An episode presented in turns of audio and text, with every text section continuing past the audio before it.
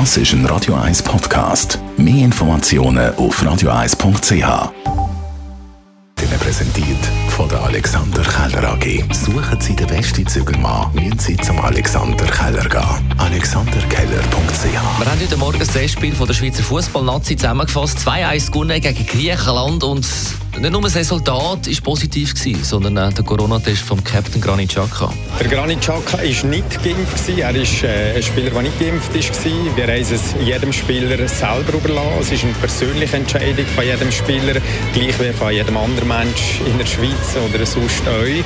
Wir haben die Empfehlung gegeben, dass sich alle impfen, aber er hat für sich persönlich entschieden. Das ist sein Recht, dass er sich nicht hat impfen Dann haben wir über einen Bundesrat geredet, der die Zertifikatspflicht nicht oder noch nicht ausweitet weiter. Dazu hat es noch einen Appell vom Bundespräsident Guy gegeben. Jeder hat das Recht, anders zu denken.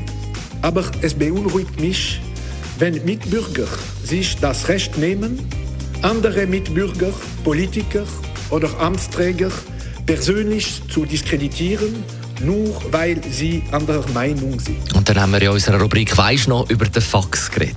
In den frühen 1980er Jahren konnte man ein Faxgerät für daheim haben. Das hat 20'000 Franken gekostet, 20 Kilo schwer gewesen.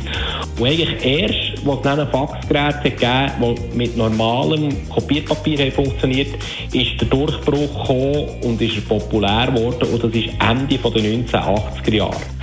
Der Höhepunkt sozusagen vom Fax ihrer Karriere sind in den 1990er Jahren. Dann wird er wirklich alltäglich, insbesondere in Geschäftswelt. Morgenshow auf Radio 1. Jeden Tag von 5 bis 10. Ich gehe. Der Markt bleibt noch ein bisschen. Talk Radio ab dem 10. Mit dem Roger Schawinski natürlich, der gestrige Bundesratsentscheid, der nicht so ist rausgekommen, wie man das eigentlich hätte erwartet. Man denkt, die Zertifikate werden ausgeweitet, aber nein, er wartet noch zu. Da werden wir darüber reden. Nathalie Rickli, die sich da auch geäussert hat und äh, quasi wie die, die nicht impfen wollen, hat gesagt, die müssen aber... Das ist ein Radio 1 Podcast. Mehr Informationen auf radio1.ch.